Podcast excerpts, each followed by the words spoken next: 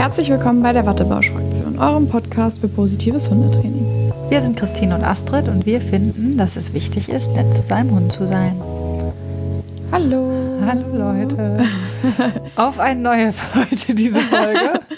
genau, wir hatten euch ja erzählt, dass wir eine Folge aufgenommen haben, wo wir dann nachher die Tonspuren nicht mehr hatten. Und diese wollten wir heute jetzt nochmal aufnehmen. Das heißt, wir machen jetzt noch nicht weiter mit unserer Fünferreihe, ähm, mit dem Touch-Signal und dem Verhalten, was wir weiter formen wollten, sondern wir machen jetzt dazwischen einmal die Folge, die wir voraufgenommen haben, weil wir damit gerne eine neue Kategorie eröffnen wollten. Und das ist jetzt quasi so eine Intro-Folge dazu.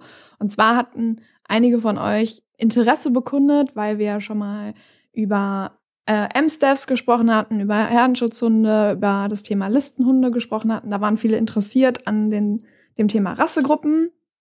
Und ähm, deswegen haben wir gedacht, da machen wir jetzt eine eigene Kategorie zu. Und heute wollen wir euch einmal einführen in die FCI, ähm, was die FCI ist, was FCI-Rassen sind, ähm, genau, und was für Standards da so gibt, dann auch noch anhand der Beispiele von Emma und Malcolm. Genau, als Intro und später in der Kategorie ist die Idee, dass wir dann vielleicht Leute interviewen, vielleicht aber auch selber Infos geben zu bestimmten Rassen oder Rassegruppen, ähm, die unter diese FCI-Rassen fallen. Genau. Wie nennen wir unsere Kategorie? Wattebausch. Boah, das ist schwierig. Weil wir hatten ja irgendwie Wattebausch Talk, Wattebausch Verhör, yourself. Wattebausch Yourself. Also macht es ja Sinn, dass wir irgendwas mit Wattebausch machen. Auf jeden Fall. Wattebausch Rassen, bla bla bla, ja, keine Ahnung. wir denken uns noch was aus. Vielleicht kommen wir ja irgendwie auf was Cooles. Genau. Was ist also jetzt die FCI? Habt ihr bestimmt schon mal gehört, die Abkürzung. Und jetzt kommt's, weil ich spreche kein Französisch. Die FCI ausgeschrieben. Ja, Christine, hilf mir mal. Ja, ich, ich kann auch kein Französisch. Die Föderation ja, für internationale Kynologie, Kynologie würde ich ja, jetzt genau. mal so übersetzen, könnt ihr euch dann so auf Französisch denken, wie ihr wollt, ist eben die Weltorganisation der Kynologie. Und Kynologie habt ihr sicherlich auch schon mal gehört, das ist die Lehre von Rassen, Zucht, Pflege, Verhalten, Erziehung und Krankheiten der Haushunde. Ähm, die FCI umfasst 98 Mitglieds- und Vertragspartnerländer in drei Sektionen eingeteilt. Und zwar Europa und Amerika als eine Sektion, Karibik und Asien als eine Sektion und Afrika und Ozeanien als eine Sektion. Und die Spannend. Ja, ne? So. Ja. Warum? ja, aber ich gerade so gedacht habe, von, von der Geografie ist es einfach komplett. Würde jetzt Amerika und Karibik. Ja, ja, das meine ich ja. Warum? Ne? ne? Also, ja. Oder Europa und Afrika irgendwie und Asien, Ozeanien. Ja, ist ja Dafür auch egal. Vielleicht wollen die das extra. Ein tiefer auch einsteigen nochmal, ne? Also ja. ob das vielleicht irgendwie systematisch von den Rassen oder keine Ahnung. Ähm, kommen mhm. wir gleich zu, warum das vielleicht so sein könnte. Auf jeden Fall, die FCI äh, garantiert innerhalb ihrer Organisation die gegenseitige Anerkennung der Abstammungsurkunden ähm, der Länder. Also das heißt, ich weiß nicht, kommt das gleich noch irgendwo? Das heißt also, irgendein Land ist quasi Ursprungsland. kommen wir da gleich noch drauf? Moment mal. Äh, ja, welche Gründungsländer ah, es ja, gab. Die, genau. Da kommen wir gleich noch zu. Also genau. aktuell sind 365 Rassen anerkannt. Und genau, das wollte ich gerade sagen. Jede Rasse ist ähm, als Eigentum eines Landes quasi anerkannt. Das heißt, dort hat die Rasse dann ihren Ursprung. Wir machen das nachher exemplarisch ja für Emma und Malcolm einmal. Und die Ursprungsländer dieser Rasse also das Ursprungsland erstellt dann zusammen mit einer Kommission der FCI die Standards für die entspre entsprechenden Rassen. Also die geben dann quasi vor, wie der Hund auszusehen hat, welche Maße, welche Wesenselemente. Da gehen wir aber nachher im Detail auch nochmal drauf ein. Genau.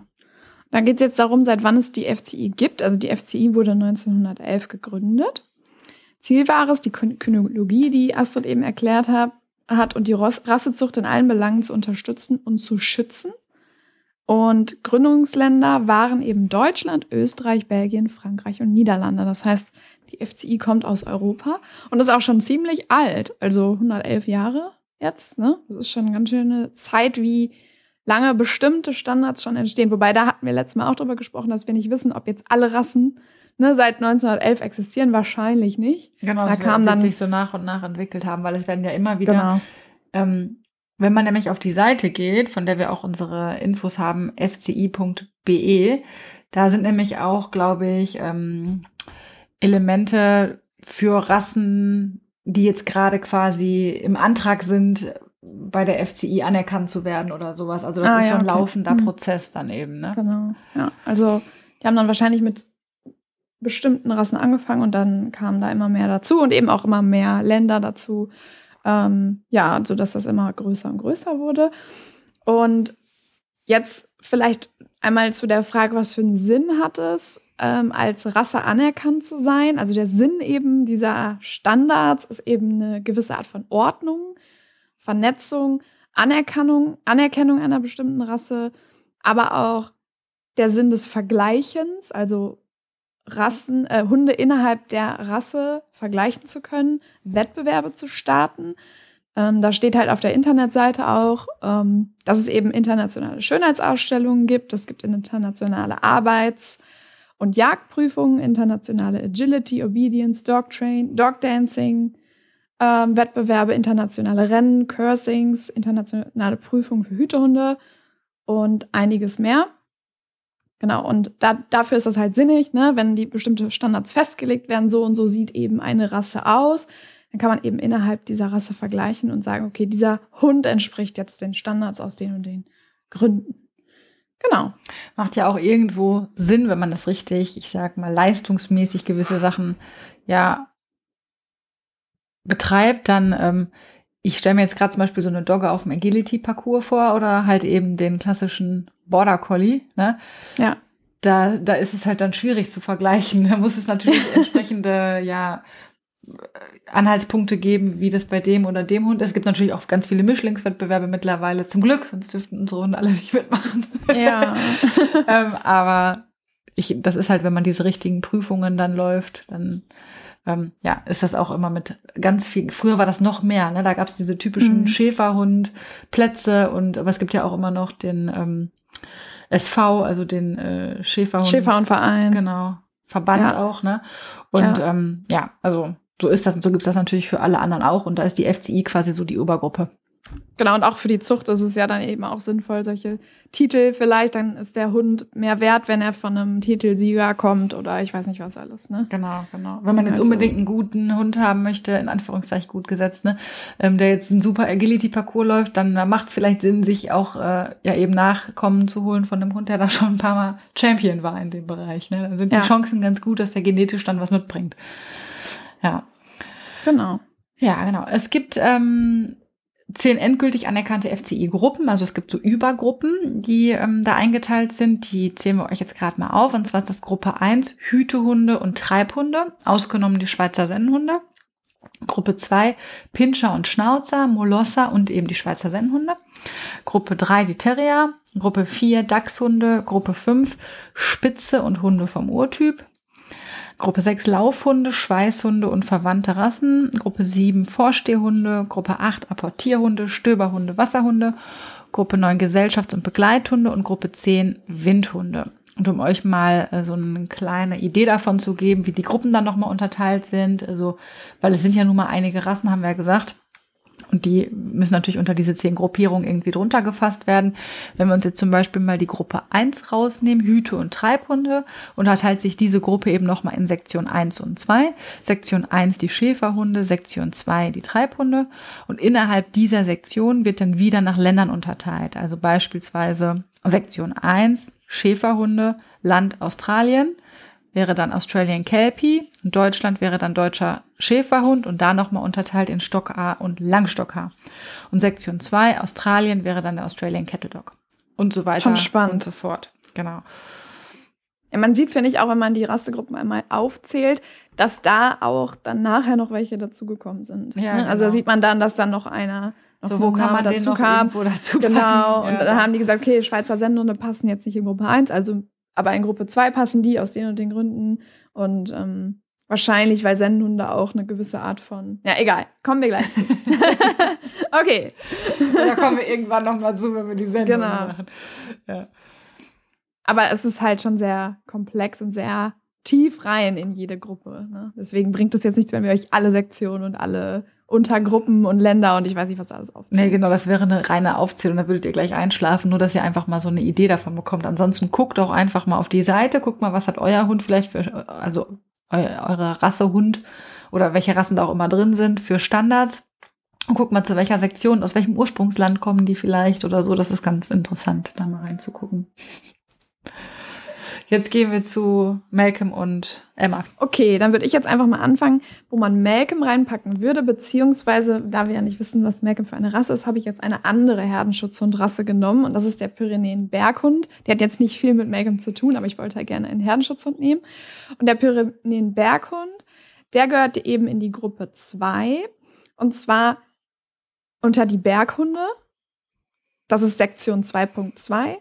Und ähm, genau, das ist quasi da, wo man ihn einordnet und der kommt aus dem Land Frankreich. Ähm, genau. Und ähm, da gibt es jetzt, wenn man quasi in die Datei reingeht von dem Pyrenäenberghund, gibt es dann verschiedene Kriterien anhand, wo der, wie der Hund spezifiziert wird. Also Verwendung, da würde zum Beispiel stehen Hirtenhund zum Schutz der Herden in den Bergen, ne, also weil es eben ein Berghund ist. Und ähm, da gibt es einen kurzen geschichtlichen Abriss, dazu machen wir jetzt nichts. Verhalten, Charakter, Wesen. Hatten wir das letztes Mal gemacht? Verhalten, Charakter, mhm. Wesen? Ja, ne? Allgemeines aber, Erscheinungsbild erst. Aber ne? Spoiler, der American Stafford hat kein Verhalten, Charakter, Wesen. Das war das Thema, aber das machen Stimmt, wir jetzt genau. bei, dem äh, Pyrenäen Berghund machen wir es jetzt. Okay, ich fange mal an mit dem allgemeinen Erscheinungsbild. Da steht dann sowas wie großer, imposanter, kräftig gebauter Hund, jedoch nicht ohne eine gewisse Eleganz. Finde ich auch schon irgendwie wertend oder interpretierend, sagen wir es mal so. Wichtige Proportion. Die größte Breite des Schädels entspricht seiner Länge. Wow. der Fang ist etwas kürzer als der Schädel. Ich versuche mir das gerade alles so vorzustellen. Ja, ja ne? So, dann ist er aber echt breit, ne? Weil so der Schädel mhm. ist ja schon auch lang, ne? Die von der Bugspitze bis zum Sitzbeinhöcker gemessene Körperlänge übertrifft leicht die Widerrisshöhe. Die Tiefe der Brust entspricht oder ist etwas geringer als die Hälfte der Widerrisshöhe. Wow, okay. Also das wären zum Beispiel so Merkmale, an denen man einen Pyrenäenberghund festlegen würde. Spannend finde ich zum Beispiel, dass da nicht steht weißes Fell. Hm. Ähm, weil die sind ja normalerweise weiß. Aber anscheinend habe ich das vielleicht auch einfach nur falsch im Kopf. Oder vielleicht steht das da später auch nochmal, ob da irgendwas zum Fell noch. steht. Gliedmaßen. Ich habe das gerade nicht offen. Kann ich ja gleich mal gucken. Genau, das sind jetzt so allgemein, allgemeines Erscheinungsbild und danach würde dann eben Verhalten, Charakter, Wesen kommen und danach würde dann genau Kopf, Oberkopf, Gesichtsschädel und so. Aber ich mache jetzt einmal nur Verhalten, Charakter, Wesen. Da der Hund ausschließlich zum Schutz der Herden gegen Angriffe durch Raubtiere verwendet wurde, beruhte seine Zuchtauswahl auf seiner Eignung als Wächter, auf seinem Achtungs Achtung gebietenden Auftreten und auch auf seiner Beziehung zu seiner Herde. Die sich hieraus ergebenden Eigenschaften sind Kraft und Wendigkeit sowie Sanftmut und Bindung an seine Schützlinge. Dieser Schutzhund hat einen Hang zur Unabhängigkeit und Eigeninitiative, der von seinem Herrn eine gewisse Autorität erfordert. Achtung, gebietenes Auftreten. Nein, vieles ist natürlich, klar, vieles ist natürlich, da erkennt man den Hund schon wieder. Ne? Ja. Ähm, aber das mit der Autorität, das lassen wir einfach mal so. ja, genau. Ähm, Kraft und Wendigkeit spannend, ne, weil man jetzt von so einem großen Hund ja eigentlich nicht erwarten würde, dass der wendig ist. Mhm. Ähm, genau. Achtung, Achtung gebietendes Auftreten finde ich nur lustig. Wenn man so seinen eigenen Hund dann halt so, ne? Aber Sanftmut, finde ich, das ist so Melke. Das stimmt. Ja, wenn er nicht gerade kurz. fünf Minuten. Aber sonst, ja, das stimmt. Ja. Habe ich ja noch nie erlebt. Das ja eine kurze Luft hat. das stimmt. Astrid ist mal am Schwärmen. Ja, Sie total. Ah, hier steht noch was zum Haarkleid, das kann ich jetzt ganz kurz vielleicht noch sagen. Ja. Dicht und schlicht, ziemlich lang und geschmeidig, auf den Schultern und am Rücken ziemlich spröde, länger an der Rute und um den Hals, wo es leicht gewellt sein darf. Das Haar der Hosen, in Anführungszeichen, ist feiner, wolliger und sehr dicht. Die Unterwolle ist ebenfalls sehr dicht.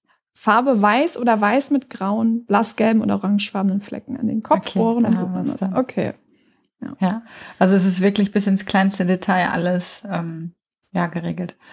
Genau. Ja, das ist ja auch irgendwie logisch, wenn man in eine Zucht geht und man muss eben Standards festlegen und passt der Hund noch ins Standard und möchte ich dann damit weiterzüchten oder eben entfernt er sich zu weit von dem Standard, dann muss das natürlich alles sehr detailgetreu festgehalten werden, ne? Ist ja klar. Genau. Und zum Schluss gibt es halt hier einfach noch den Punkt, dann disqualifizierende Fehler. Das heißt also, wenn ein Hund nicht den Standards entspricht oder diese Fehler hat, dann würde er nicht äh, ja unter diese Rasse oder würde er disqualifiziert werden für die Zucht wahrscheinlich. Ne? Ähm, aggressive oder übermäßig ängstliche Hunde, Hunde, die deutlich physische Abnormalitäten oder Verhaltensstörungen aus, aufweisen.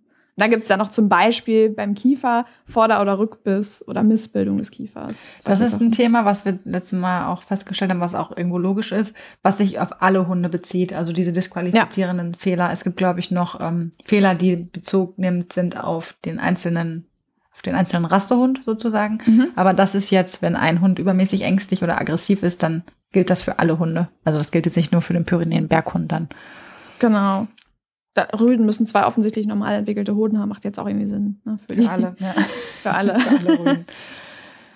Ja, ja genau. genau. Das zum Thema Pyrenäen-Berghund. Da haben wir mal im Vergleich den Amstaff.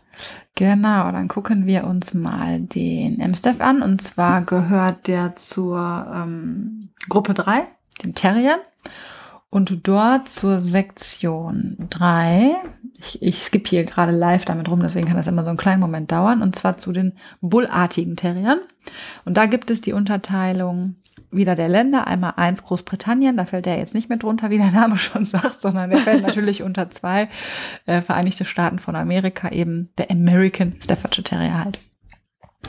Genau, und dann gehe ich jetzt mal rein in das, in die PDF-Datei und gucke mir mal das allgemeine Erscheinungsbild an. Ah, guck mal, hier steht sogar, sorry, das ja. fällt mir gerade auf, Datum der Publikation des gültigen offiziellen Standards 1996. Ja, war nämlich hier auch. Aber bei dir, bei dir genau, das ah, habe ich es gerade ja, gesehen. Ja. Ich weiß nicht, wie es bei mir ist. Äh, 2001 sogar erst. Hm. Ja, da haben wir nämlich, da kommen wir gleich noch drauf, weil hier fehlen irgendwie ein paar Sachen beim American Stafford. Würde mich mal interessieren, weil eigentlich müsste die Website ja aktuell sein. Mhm. Ähm, es ist ja auch nicht so, dass überall ein Zuchtverbot für den American Stafford gilt. Deswegen kann das auch nicht das Argument sein, dass das jetzt irgendwie nicht weiterverfolgt wurde oder so. Hm, keine Ahnung. Naja, ähm, wir arbeiten mal mit dem, was wir haben. Es geht ja auch nicht darum, dass das jetzt hier, ähm, ähm, wie sagt man, abschließend äh, jetzt hier der Stafford ist, sondern um euch einfach mal ein Bild zu geben, was regelt die FCI, ne? Und dann mal runterbrechen genau. auf den genau. eigenen Hund. So. Ja. so, wir sind jetzt eben bei Emma, American Staffordshire Terrier, das allgemeine Erscheinungsbild. Der American Staffordshire Terrier sollte für seine Größe den Eindruck von großer Stärke vermitteln. Er sollte ein solide gebauter Hund sein, der muskulös, aber beweglich und gefällig wirkt. Er zeigt ein großes Interesse an allem, was in seiner Nähe vor sich geht. Das kann ich allerdings bestätigen. er sollte untersetzt und gedrungen sein, nicht langbeinig oder leicht gebaut. Sein Mut ist sprichwörtlich okay. Wow. Geil. Ja, Mut ist ja nicht das Fehlen von Angst, sondern das Überwinden. Stimmt. Ja. Deswegen können wir da noch mitgehen. Ähm, was hatten wir noch? Ein bisschen was äh, vielleicht von der Optik hier. Also Kopf einfach mittellang in seiner ganzen Tiefe. Hm, schwierig ja. zu sagen, was das bedeutet. Ähm, Nasenschwamm ausschließlich schwarz. Ah, ist auch spannend. Das finde ich auch spannend, habe ich auch mhm. gerade gedacht. Man sieht ja doch auch Steffis, die dann mhm. Red Nose weiß. sind, ne? Oder weiß. Stimmt. Ja. ja, dann gehören die nicht zum Standard. Wow. Ja. Wahnsinn, spannend. Fang, vielleicht hat sich das auch mittlerweile geändert, keine mhm. Ahnung. Fang von mittlerer Länge auf der Oberseite gut abgerundet, unterhalb der Augen abrupt abfallend. Lefzen anliegend, nicht lose. Kieferzähne, gut abgezeichneter Kiefer, Unterkiefer muss stark sein und Beißkraft haben. Die oberen Schneidezahnreihe greift ohne Zwischenraum über die untere sehr ausgeprägte Wangenmuskulatur, bla bla bla. Ohren finde ich noch spannend. Ohren hoch angesetzt, kopiert oder unkopiert. Unkopierte Ohren sind zu bevorzugen. Unkopierte Ohren sollen kurz sein und entweder als Rosenohr, Emma hat ja jetzt ein Rosenohr, nachdem sie mhm. die Einblutungen hatte, oder als halb aufgerichtetes Stehohr getragen werden. Hängeohren sind zu bestrafen, das hört sich auch immer an. Wow. Das heißt also, zu bestrafen bedeutet einfach, es gibt dann Punktabzüge, ne? Bei ähm, Schönheitswettbewerben und so vermute ich mal, dass das so das bedeutet. Ah, schon sehr drastisch ausgedrückt. Ja, ja, auf jeden Fall. Auch so diese Behauptung, es bedarf einer autoritären bla, aber es sind halt auch, also ne, bei den Pyrenäenberg und so, das mhm. ist auch äh, unbestritten, das ist so. Okay, good to know. Ähm, ja, Route, Gliedmaßen braucht man. Gangwerk muss, Gangwerk muss federnd sein, nicht rollend und kein Passgang. Haarkleid vielleicht noch kurz dicht, soll sich steif anfühlen, glänzend, jede Farbe, einfarbig, mehrfarbig oder gefleckt ist zulässig, jedoch soll mehr als 80 Prozent weiß, schwarz mit Brand- und Leberfarben nicht gefördert werden. Ah, okay. okay. Genau. Fehler, Fehler, du hast jetzt auch Fehler und disqualifizierende Fehler. Ich hatte genau. nur disqualifizierende Fehler. Vielleicht kannst du dann einmal die Fehler vorlesen. Ah, okay. Speziell für die M-Steps quasi. Ja. Jede Abweichung von den, von den vorgenannten Punkten muss als Fehler angesehen werden, dessen Bewertung in genauem Verhältnis zum Grad der Abweichung stehen sollte und dessen Einfluss auf die Gesundheit und das Wohlbefinden des Hundes zu beachten ist. Jetzt sind jetzt nochmal gesondert aufgeführt, fleischfarbene Nase, da hatten wir gerade das Thema, ne? Mhm. Vor- oder Rückbiss, helle Augen, nicht pigmentierte Augenlider, zu lange oder schlecht getragene Rote.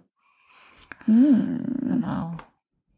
Zu lange, wow, ich wusste gar nicht, dass, dass das auch ein Kriterium sein kann. Spannend. Ja. Das sind vielleicht so typische Fehler, die dann auch immer vorkommen, keine Ahnung. Weil mhm. sonst jetzt von dem restlichen Körperbau ja nicht viel ist hier bei Fehlern. Ne? Aber es, das fällt natürlich alles unter diese, ich sag mal, allgemeine Klausel hier oben. Jede Abweichung von den vorgenannten Punkten muss als Fehler angesehen werden. Und da muss man das eben in Verhältnis setzen zum Grad der Abweichung. Ja. Damit ist das unten nicht abschließend, sondern nur noch mal so eine Hervorhebung bestimmter Punkte. Aber was mich jetzt noch mal interessiert, ist tatsächlich, weil du hattest ja eben gesagt, ja, vielleicht ist das mittlerweile auch anders, aber müsste das dann nicht hier aktualisiert anders sein? Weil das ja, ist ja eigentlich die offizielle Website. Ja, genau, das hatte ich mich gerade gefragt. Da würde ich die gerne mal anschreiben. Ja. Ähm, das machen wir vielleicht einfach mal, weil zum Beispiel beim MSTIF, meiner Meinung nach kann das ja nicht richtig sein, dass es hier keinen Bereich über Wesen und Verhalten gibt. Also das müsste mhm. ja also wenn ich Standards festlege, kann ich ja nicht sagen, beim MSTF ist mir scheißegal, wie der, äh, was der für ein Wesen hat, ja. ja, ähm, ja. Also weil gerade, ja, Schönheitsmerkmale ja, aber gerade Wesen sind ja auch Elemente, die ich bei der Zucht mit ähm, beachte. Ne? Also das ja, ist eben. ja ganz wesentlich. Und deswegen kann ich mir nicht vorstellen, dass das hier zum Beispiel das aktuelle Format Das sieht so unfertig aus, es ist einfach nur das alte. Ja, genau. So. Das ist ein bisschen merkwürdig, aber Tja. Ja, es reicht auf jeden Fall, um euch einen Überblick zu geben darüber, wie die FCI aufgebaut ist, was, was der Ursprung war und ähm, welche Standards da eben festgelegt sind. Genau. Bei manchen mehr, bei manchen weniger, wie wir gerade festgestellt haben. Aber vielleicht schreiben wir die wirklich mal an und machen dann noch mal so einen kleinen Anhang hier zu der Folge. Ne? Ja. Das könnte man ja machen, weil das würde mich wirklich mal interessieren. Aber hier habe ich auch gerade Pyrenäen Berghund, habe ich jetzt gerade so eine Übersicht. Und zwar Datum der Publikation des gültigen offiziellen Standards ist eben das Datum, was ich eben vorgelesen habe, 2001. Ja. Hier steht Datum der endgültigen Anerkennung der Rasse wäre 1955. Ich dachte auch schon, das ist doch eine alte Rasse, kann doch nicht erst 2001 sein. Ja. Okay, also 1955 ist die anerkannt worden und der gültige offizielle Standard ist 2001 veröffentlicht worden. Wahrscheinlich updaten die das dann einfach nicht mehr. Ja, das kann sein. Weil hier zum Beispiel der Bull Terrier, der, da ist das letzte von 2011. Okay. Standard Bull Terrier, ne? Ähm, vielleicht ist da nochmal was geändert worden in Abgrenzung zum Miniatur Bull Terrier dann oder so. Ja, das kann natürlich sein. Ja. Der ist ja noch ein bisschen jünger. Ich, Weil ne? der genau kam nämlich am gleichen Tag, dann wurde der hochgeladen und da haben die vielleicht dann wirklich nochmal auf Abgrenzungsmerkmale nochmal. Hm. Spannend besonders. auf jeden Fall. Ja. Ja. Naja, beim M-Step fehlt auch ein Bild, also das scheint irgendwie nicht so. Äh, das finde ich etwas vernachlässigt, muss ich sagen. Da schreibe muss ich, ich auch sagen. Kritikpunkte. Wahrscheinlich schreibt uns jetzt gleich irgendeine Hundetrainerin an und sagt, äh, ich weiß, äh, das ist eigentlich so und so und ihr habt schlecht recherchiert oder so. Ja, Wenn ja, sorry Plan. dafür. Wir haben uns vor allem jetzt äh, auf die offizielle Website beschränkt mit Infos für euch. Genau, damit ihr euch da nicht rumklicken müsst. Genau. Wenn da super krasses Interesse besteht, kann man da ja sicherlich vielleicht auch noch mal jemanden interviewen, der da richtig im Thema ist. Auskennt, ne? Aber das sollte mhm. eben so ein Intro sein für unser neues Thema, dass man einfach weiß, okay, das sind die FCI-Rassen, ne, dann, weil wir dann wahrscheinlich auch darauf hinweisen werden, dass ähm, also die Hunderasse, auf die wir heute eingehen, würde eben unter die und die Gruppe fallen oder ist eben gar nicht FCI anerkannt oder sowas. Ne? Genau. Und ähm, genau. Ja. Dann macht es halt Sinn, mal kurz drüber gesprochen zu haben. Genau. Schaut euch doch einfach mal ich wollte gerade sagen als Hausaufgabe, ich, weil das sage ich jetzt immer, sage ich jetzt immer bei meinen Gruppen auf dem Platz. Natürlich Quatsch. ihr braucht keine Hausaufgaben. Äh, nur wenn ihr Bock habt, könnt ihr ja mal auf die Website gehen und eure Rassen suchen, Hunderassen suchen, wenn ihr keine Mischlinge habt. Ja, erzähl genau. doch mal kurz, wie läuft denn dein Wir haben ja jetzt noch nicht so lange gequakt hier. Ach so. Wie läuft dein Training auf dem Platz? Macht Gut, es macht, ja, es macht auf jeden Fall sehr viel Spaß. Das Veterinäramt war ja da, die haben das auch alles abgesegnet und so. Und ähm, ja, dann konnte ich loslegen. Dann hatte ich erst mit zwei Kursen in der Woche gestartet und jetzt habe ich noch zwei weitere Kurse hinzugenommen. Also noch ein, so eine Was Art für, Kurse Senioren. sind das? Genau, mach mal die Werbetrommel genau. hier. Ich habe einmal Alltagstraining für Hunde, zweimal die Woche. Dann einfach nur, da machen wir so Sachen, die du im Alltag halt so gebrauchen kannst. Weißt du, bleib festigen, Rückruf nochmal angucken, solche Sachen, ein paar Spaßsachen auch irgendwie. Dann habe ich einen Junghundekurs für Junghunde so ab einem Jahr bis, bis zwei Jahren, zwischen ein und zwei Jahren ungefähr. Der ist, läuft aber gerade und ist auch schon voll und äh, ja, der ist aufeinander aufbauend. Also kann man jetzt nicht einfach so rein, reinkommen. Das geht bei dem Alltagstrainingkurs schon, da kann man einfach reinkommen. Und ähm, ja, dann noch ein Seniorenkurs, also für Seniorenhunde, nicht für Menschen, sondern für Hunde. Das wurde oft gefragt. Nein, es ist nur für Seniorenhunde, für ältere Hunde. Wieso ist da ein Und, Bedarf da für Seniorenmenschen? ja, tatsächlich war es wirklich so. Ich, ich, wollte, ich wollte einen ähm, Kurs für Malcolm haben, tatsächlich. Und daraus hat sich das so entwickelt. Und dann habe ich festgestellt, dass es da noch andere gibt, die auch Arthrose haben, also Senioren oder bewegungseingeschränkte Hunde. Das heißt, ich habe auch zum Beispiel einen sechs Monate alten Rüden da drin, der halt schon Rückenprobleme hat. Oh nein. Und ähm, genau. Solche und dann macht ihr ein bisschen äh, Bewegung, ähm, dass die sich lockern können und solche Sachen. Also so ein bisschen Physio-Themen, genau. aber auch ähm, ja, aber nicht zu lieb bei oder, oder ja auch schon Alltagsthemen. Also weil ich bin ja jetzt keine Physiotherapeutin oder so, deswegen gehe ich da jetzt nicht zu medizinisch dran. Aber wir wärmen halt. Ich guck, ich bringe denen so ein bisschen bei, wie die sich aufwärmen können. Dann machen wir so ein paar Stabilisationsübungen, die ich auch mit Malcolm häufig mache. Auch ein bisschen Medical Training, weil ältere, mit älteren oder kranken Hunden ist man ja häufig beim Tierarzt, sowas halt. Mhm. Entspannungsübungen und nachher machen wir dann immer noch so ein bisschen Massage, bisschen entspannen, bisschen lockern. Ähm, dass man so ein bisschen so eine Bewegungswelle hat, wie man so täglich den Hund so ein bisschen durchbewegen kann. Genau. Ja, das hört sich super an. Macht auch sehr viel Spaß tatsächlich. Also es ist Und ein ganz schöner Ausgleich. Freie Plätze.